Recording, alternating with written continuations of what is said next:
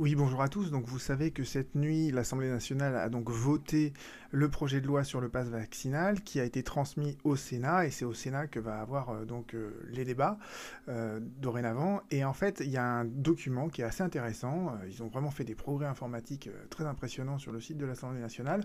Je vous mentionnerai donc le lien sous cette vidéo et ce document-là, en fait, c'est la loi avec tous les amendements. Et je vous propose de revenir très brièvement sur les, amendements qui sont marquants cette loi. De, en gros, ça nous permet de savoir en fait quelles ont été les avancées ou les régressions euh, lors du débat devant l'Assemblée nationale. Et vous allez voir que c'est très bien fait parce que euh, vous voyez, euh, dans la colonne de gauche, vous avez un petit commentaire avec l'amendement. Et si vous cliquez dessus, eh bien en fait vous allez tomber sur le site sur lequel il y a l'amendement qui vous est expliqué. Et on vous dit donc qui a proposé l'amendement. Et dans les exposés sommaires, on vous dit exactement pourquoi on a mis cet amendement, quelle est la raison de cet amendement et pourquoi il a été euh, finalement euh, sa raison d'être et euh, ça explique pourquoi il a été adopté. Euh, et donc là, par exemple, donc euh, revenons en arrière, vous voyez que la première chose qui a été modifiée, c'est l'âge.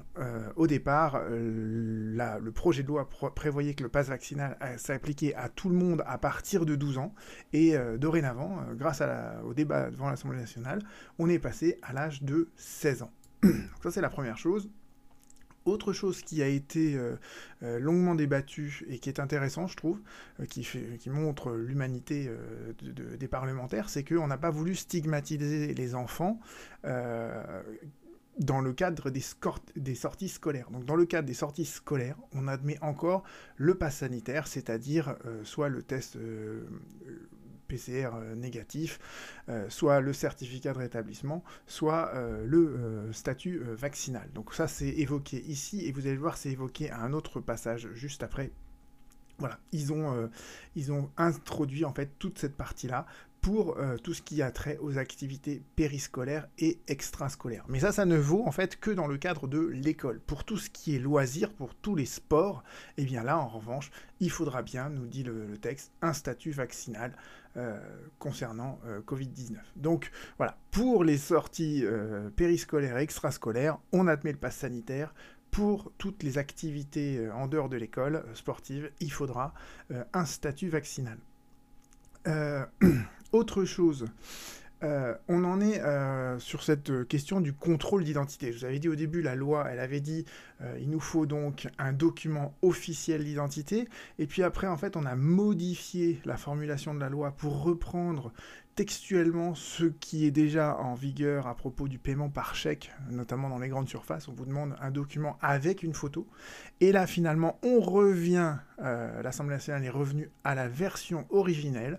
Euh, alors, on n'a plus, on, parle plus de doute. Là, on pense que, on, évoque les raisons sérieuses de penser que le document n'est pas authentique. Mais à la fin, on vous demandera bien donc un document officiel d'identité, c'est-à-dire concrètement une CNI ou bien euh, votre euh, permis de conduire.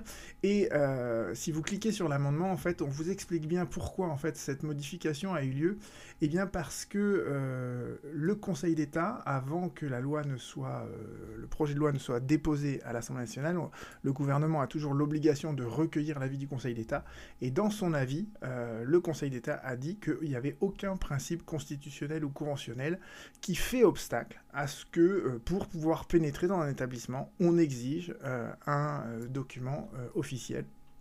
Donc c'est la raison pour laquelle on a retenu, euh, en se fondant, en s'appuyant sur l'avis du Conseil d'État, ce document officiel d'identité. Et vous voyez bien qu'en fait, il n'y aura pas de contestation de ce point de vue-là, parce que, enfin, on peut toujours poser la question au Conseil constitutionnel, mais sa réponse vraisemblablement sera la même que celle du Conseil d'État, parce que l'analyse juridique de ce point de vue-là, elle est assez objective, et on ne pourra pas non plus euh, faire euh, du référé suspensif devant le Conseil d'État, puisque euh, il a déjà rendu un avis dans lequel il disait que ça posait pas de problème. Donc vous voyez, cette formulation, d'une certaine manière, elle risque d'être finalement difficilement attaquable, même si je pense qu'elle le sera quand même, ce sera une question qui sera déférée au Conseil constitutionnel. Pour le reste, en fait, vous allez voir, il n'y a pas énormément de euh, modifications, sauf, sauf ce paragraphe-ci, qui est très intéressant. Euh, c'est entre guillemets, euh, si vous acceptez de vous repentir en vous vaccinant. Donc là, l'idée, c'est de dire, vous avez présenté un faux pass, vous étiez muni d'un faux passe, vous avez été pris la main dans le sac, eh bien, normalement, vous allez devoir payer une amende. Mais si vous vous faites vacciner dans les 30 jours, vous n'aurez pas à payer l'amende. Donc en fait, vous avez le droit de vous racheter de cette manière-là. Et ils ont prévu, en fait, comme ça, ça s'apparente à ce qu'on appelle une loi pénale plus douce. Les lois pénales plus douces, elles sont d'application immédiate, y compris pour des infractions qui ont été commises auparavant, mais qui n'ont pas encore été jugées. Et donc là, en fait, on a prévu la même chose, c'est la même idée. Ici, c'est euh, si vous avez euh, commis l'infraction avant que la loi sur le passe vaccinal entre en vigueur, eh bien, vous aurez encore ce délai de 30 jours à compter de l'entrée en vigueur de la loi pour vous faire vacciner et ne pas avoir à payer l'amende. Et si jamais, le législateur a tout prévu, si jamais pendant ces 30 jours après la promulgation de la loi, vous attrapez Covid, eh bien en fait le délai pour vous faire vacciner, il sera suspendu jusqu'à ce que vous puissiez vous faire vacciner. Donc vous voyez que le législateur, il essaye vraiment euh, de vous convaincre à, euh, à vous faire vacciner.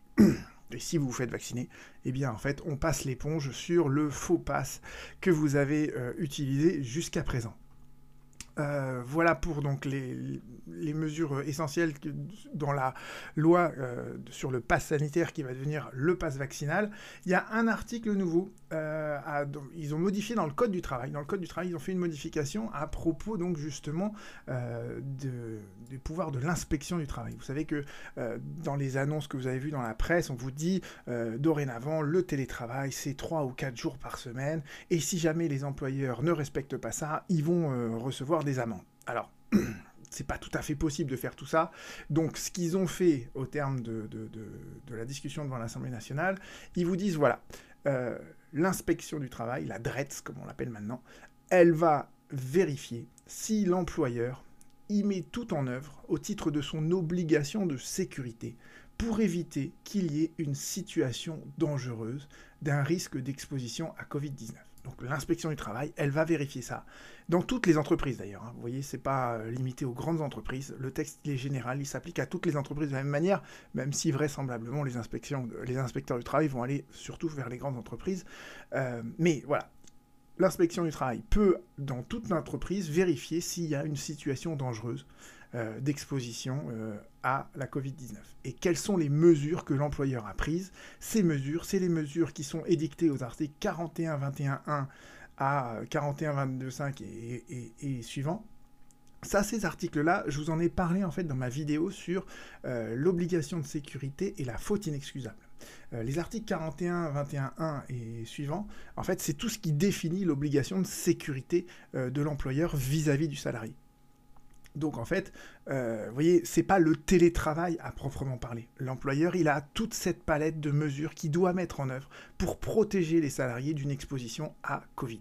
Et si l'inspection du travail détecte que l'employeur n'a pas satisfait à ces obligations-là, alors il peut lui prononcer des amendes euh, euh, pour chaque travailleur en fait qui est concerné par le manquement. Donc on retrouve bien l'idée qui a été dévoilée dans la presse. Si vous voulez voir plus en détail les raisons de cet amendement, vous cliquez là-dessus, vous allez tomber donc sur le site qui vous explique très bien en fait euh, les raisons pour lesquelles ils ont mis en place ça.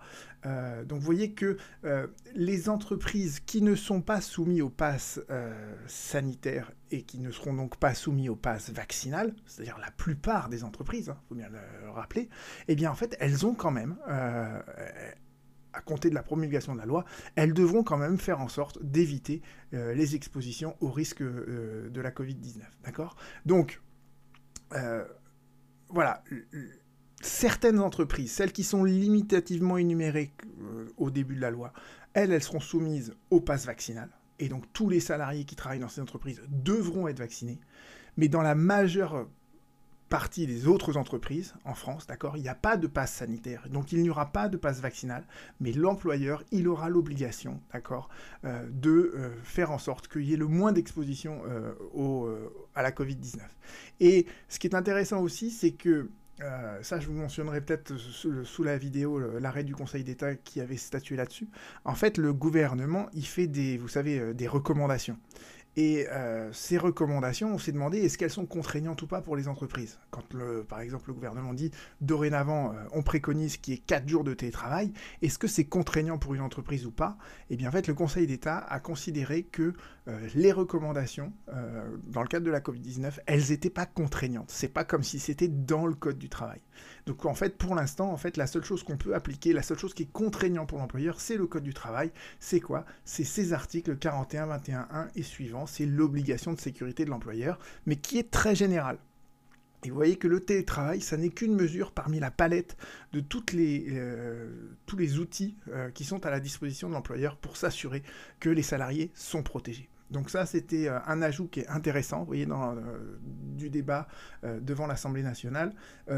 Pour le reste, je crois que c'est pas... vous voyez, c'est des choses qui sont très techniques, qui, vous intéressent beaucoup moins.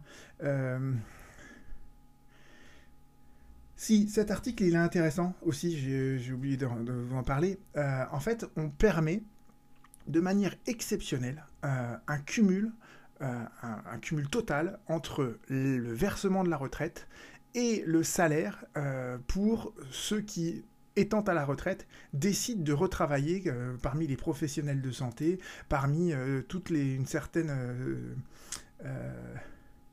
je crois, il n'y a pas que les professionnels de santé. Mais vous voyez qu'en fait, on admet euh, que les personnes à la retraite reprennent du service et dans ce cas-là, en fait, ils auront droit à un double versement, le versement de leur retraite d'un côté et en plus de ça, euh, le versement d'un salaire classique comme si euh, ils avaient repris une activité. Donc ça, ça, ça laisse augurer qu'on pense qu'il va y avoir des tensions dans certains emplois, notamment parmi les professionnels de santé, bientôt. Voilà, je crois que c'était la dernière chose qui était intéressante parce qu'après, pour le reste, euh, c'est voilà, c'est des choses qui vous enfin, qui intéressent moins le, public en général. Euh, pour ce qui est quelques mots peut-être si vous voulez à propos de la médecine du travail, en fait, on a considéré que, euh, vous savez que les visites euh, annuelles et régulières que l'on fait dans le cadre du suivi individuel de l'état de santé des salariés, eh bien en fait toutes ces visites-là, elles sont suspendues pour l'instant. Pourquoi? Parce qu'en fait la médecine du travail, elle vaccine pas mal pour le Covid-19 et elle a un rôle important dans la sensibilisation en fait des salariés dans les entreprises à se faire vacciner. Donc on veut qu'ils se consacrent à ça et qu'on laisse tomber euh, ces visites médicales euh, régulières qui finalement sont peut-être moins importantes dans une période où euh, tout l'essentiel des efforts doit être consacré à convaincre les gens à se faire vacciner. Voilà. Euh, et je crois qu'après le reste, c'est vraiment euh, voilà l'article 3, je vous en ai parlé euh, l'autre fois, à propos des, cavaliers sociaux, des cavaliers législatifs. Donc voilà, donc voilà, vous avez, vous pouvez reprendre plus en détail tout ça, mais je pense que vous, je, vous ai donné un aperçu déjà de, de, toutes les grandes mesures qui ont été adoptées par l'Assemblée nationale et qui constituent donc le texte à partir duquel les sénateurs vont maintenant débattre. Et je vous tiens au courant de tout ça